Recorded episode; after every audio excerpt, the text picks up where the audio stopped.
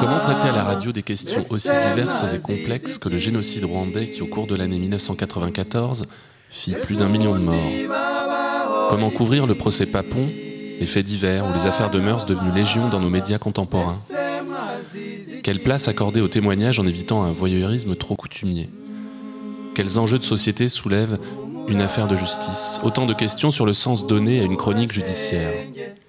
Journaliste à la rédaction de France Culture spécialisée dans les questions judiciaires, auteur d'une véritable somme sur le génocide rwandais, un coffret de 4 CD édité par MK2 et France Culture intitulé Rwanda, un génocide oublié, Laure de Vulpian était l'invitée du festival Longueur d'onde hier après-midi. Elle nous fait l'honneur d'être au Transistor aujourd'hui. Laure de Vulpian, bonjour. Bonjour. Alors, on, écoutait à l'instant une complainte rwandaise composée par euh, Aimable Touairwa. J'aimerais que tu nous en parles.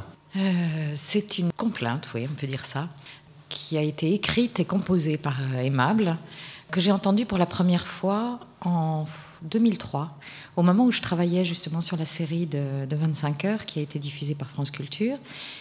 J'étais dans une phase préparatoire, c'est-à-dire j'en étais pas encore à savoir comment, euh, quel générique, enfin bon, je ne me posais pas encore ces questions.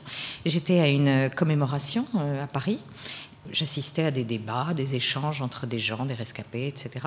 Mhm. Et puis tout d'un coup, il y a eu comme un entracte, et quatre garçons sont montés sur scène et ont commencé à chanter cette chanson.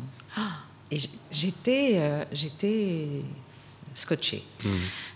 Ils n'avaient aucun, aucun instrument, c'était a cappella, euh, ils chantaient dans un ensemble parfait, et surtout, je trouve que ça exprimait tellement la douleur. Alors, les paroles, c'est des paroles de consolation à l'égard des rescapés et aussi à l'égard des tueurs. Donc, je, trouve, je me suis fait traduire les paroles après. Hein. Euh, bon, dès, que les garçons sont descendus de scène, je suis allée les voir et je leur ai dit ah, C'est vachement beau, c'est super. Euh, vous voulez pas venir enregistrer ça à Radio France? Et ils ont dit OK. Donc on a passé, euh, je sais pas, deux ou trois heures dans un studio, un jour de grève du métro, alors que Aimable est arrivé avec un tambour euh, haut comme ça, euh, etc. Et avec beaucoup de retard. On a fait l'enregistrement. Il y, a deux chansons en fait. Il y a Umura et puis il y a Inganda Mucho. Il y en a une, c'était générique de début. Elle est très triste. Et l'autre, le générique de fin, Inganda Mucho, c'est au contraire une explosion de joie. Et ça, c'est tout le Rwanda Hier, tu nous disais euh, de l'auditorium, dans l'auditorium du musée des Beaux-Arts, pardon, tu nous disais que, que le Rwanda, c'était l'histoire euh, de ta vie. Ce génocide que tu as donc euh, traité sur France Culture et donc dans ce, coffret de CD réalisé par Mehdi El Hadj, je crois, a, a pris une importance considérable dans ta vie. Oui, le Rwanda a pris une importance considérable dans ma vie, ça c'est vrai. J'y suis allée pour la première fois en 2001 sur le moment, le génocide, bizarrement, en 94, j'ai rien vu. Je, ne sais pas, je regardais pas la télévision, je ne devais pas m'y intéresser, ou alors euh, j'ai inconsciemment rejeté tout ce que je voyais. Et vraiment, sincèrement, je ne me souviens de rien.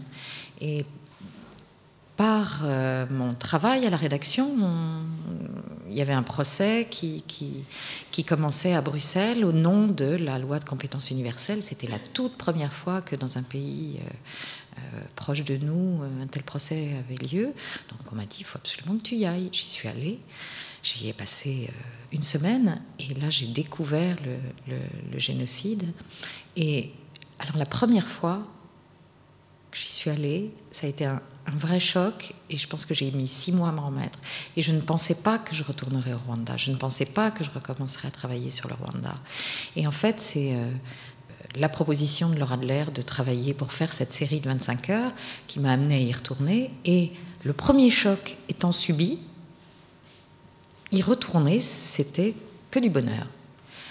C'est terrible de dire ça dans un pays où il y a eu un génocide, mais c'était, euh, je veux dire, j'avais eu ce choc, j'avais pris, ça y est, en pleine figure, c'était fait. Donc maintenant, je savais où j'allais, je savais où je mettais les pieds, je savais comment faire, comment me comporter. Et je n'avais plus de malaise. Euh, et donc, après, c'était euh, du bonheur. Alors lors de, ce procès historique, puisque c'était la première fois qu'on utilisait cette loi de compétences euh, universelle, c'est bien cela? En Belgique. En Belgique. Lors de ce procès, des historiens ont été euh, convoqués à la tribune, euh, des historiens, et je me souviens que pendant le procès Papon, que tu as couvert également, il y avait eu une, petite polémique qui, avait été soulevée, je crois, entre autres par Pierre Vidal-Naquet, par l'historien Pierre Vidal-Naquet, sur, euh, sur la question du témoignage de l'historien. Est-ce qu'un historien peut être entendu comme témoin ou euh, dans un procès, euh, il n'est pas témoin, il n'a pas vécu, il, apporte des informations sur le contexte. Est-ce que ça s'est produit également dans, lors du, procès de ces quatre personnes? Oui, bien sûr. Alors la différence, c'est que l'histoire du génocide au Rwanda, elle est entre guillemets beaucoup plus récente. Enfin, les faits sont beaucoup plus récents. Papon, c'était euh, donc euh, dans les années 40. Le génocide au Rwanda, c'est dans les années 90. C'est-à-dire, c'est tout près de nous euh, au niveau chronologique. donc, le, témoignage de l'historien n'était pas du tout le même. Au procès Papon, c'était rappeler des faits qu'éventuellement on n'avait pas connus. C'est-à-dire, par exemple, il n'y avait pas un juré au procès Papon qui avait plus de 45 ans, je pense. Donc, il est évident qu'il fallait absolument leur donner une, connaissance de base euh, de la dimension historique euh, euh, des faits qu'on allait étudier au procès de Bruxelles. Alors il y a eu des dépositions d'historiens à titre d'historiens et, il y a eu aussi tout simplement des, dépositions à titre culturel. Euh, je veux dire, là, c'était pas l'histoire du pays de la Belgique. Enfin, encore que, comme ancien colonisateur, il y avait quand même une, espèce de connaissance, peut-être un vernis de connaissance. Mais le témoignage des gens, enfin, les gens qui sont venus témoigner, euh, des sociologues, des historiens, euh, sont venus apporter une connaissance culturelle qui était nécessaire. Moi, je comprends la, réticence de l'historien. Alors déjà, il y a un truc dont je me souviens plus, c'est est-ce qu'ils ont déposé sous serment ou pas? Je jure de dire toute la vérité, etc. Est-ce qu'il y a euh, une vérité euh, historique superposable à la vérité judiciaire? C'est pas évident. Donc je ne sais plus s'ils étaient sous serment ou pas, aussi bien à Bordeaux qu'à Bruxelles. Je comprends donc leur réticence, mais en même temps, je comprends aussi la demande, au travers de la justice, la demande que peuvent exprimer les jurés de d'en savoir un peu plus, quoi, pour, avoir ne serait-ce que les éléments qui vont leur permettre de comprendre. Et bon, il n'y a, pas eu, a pas eu de polémique en, Belgique, je ne crois pas.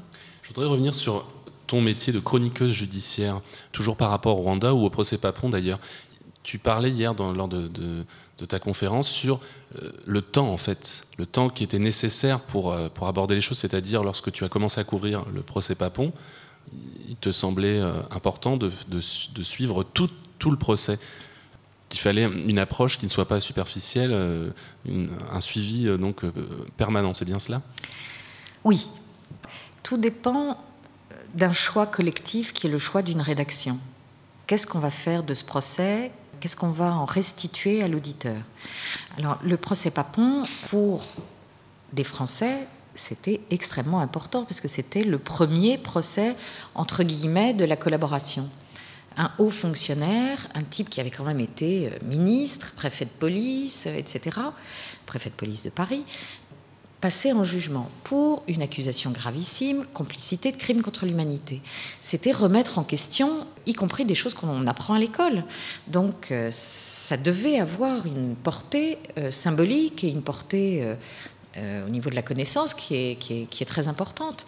Donc vu la nature de France Culture, c'était un peu une évidence qu'on allait suivre ça euh, d'assez près. Bon, et en même temps, il n'y avait plus personne à ce moment-là à la chronique judiciaire. Bon, moi, je me suis proposé de, de faire ce procès. C'est comme ça que je suis entrée, entre guillemets, dans la chronique judiciaire. Mais alors très sincèrement, je ne savais pas du tout que je m'embarquais pour un procès de six mois mmh.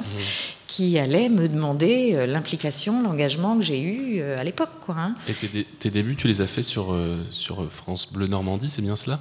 Oui, dans les radios locales. Dans les radios locales. Alors quel cheminement tu as suivi pour travailler à France Culture Comment ça s'est passé? La justice, par exemple. Euh, à la rédaction de Radio France Normandie, j'étais celle qui avait le plus d'attirance pour, les procès. Mhm. Voilà. Moi, j'aimais beaucoup les, sessions d'assises. Ça cassait les pieds euh, aux autres, donc ça allait de soi que c'était moi qui y allais. Mhm. Un procès, ça c'est peut-être euh, quelque chose qu'il faut dire. Un procès, c'est très long et ça peut être très chiant. Pour euh, être poli. Parce qu'il y a tout un jargon. Euh, qui... Ne, c'est pas du tout le jargon, c'est mhm. simplement que c'est long, quoi. C'est et on progresse pas à pas. Euh, il y a beaucoup de moments où on s'ennuie, où on a l'impression que ça sert à rien, où on entend des témoins qui sont barbants, ou alors c'est tellement évident que tel ou tel tourne autour du pot, contourne, évite la question, élude, etc. Que on se dit que vraiment on n'en a rien à faire. Et quand on écoute un compte rendu d'audience, on a l'impression que c'est d'une densité, que c'est passionnant etc. Bon, bah, ça, c'est le travail euh, du chroniqueur judiciaire qui ne restitue que ce qui est euh, intéressant. Mais en attendant, suivre un procès, c'est vraiment. Euh, bon, c'est très intéressant. Mais il ne faut pas s'imaginer non plus que c'est une partie de plaisir. C'est long, c'est fatigant, parce qu'il faut être concentré tout le temps, il faut écouter, il faut pas lâcher, sinon on va perdre peut-être le, le, moment où ça bascule, etc. Bon, là, quand c'est sur six mois, c'est énorme. Lors de Philippian, une dernière question. Quelle euh, auditrice es-tu? Qu'est-ce que tu écoutes à la radio? Est-ce que tu écoutes beaucoup la radio? C'est terrible, hein? Non. Mais je m'attendais à cette réponse parce qu'à chaque fois que je pose la question à un professionnel de la radio, souvent c'est la hmm. réponse. Il n'y a pas des choses. Euh, non, non, mais je, euh, veux dire, c'est assez facile à comprendre d'une certaine manière. La radio, quand elle diffuse, on travaille. Donc on ne peut pas écouter, a fortiori France Culture, qui demande quand même une assez grande disponibilité pour écouter. On ne peut pas écouter France Culture et travailler en même temps. Donc c'est vrai que je connais mal l'antenne de France Culture. Alors par contre, j'écoute des journaux d'information à la radio. Et là, en fait, je ne consomme, entre guillemets, je n'écoute pas la radio, j'écoute de l'info. J'écoute...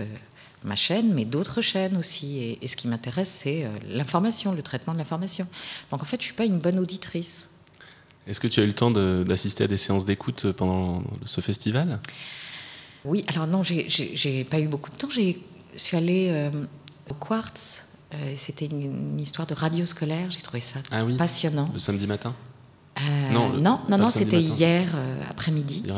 Euh, des, radios qui existent dans les, dans les milieux scolaires et, alors avec des finalités différentes, des projets différents. J'ai trouvé que c'était super intéressant et, que la radio est à la fois un outil pédagogique et pour les enseignants au profit des élèves qui trouvent un intérêt énorme.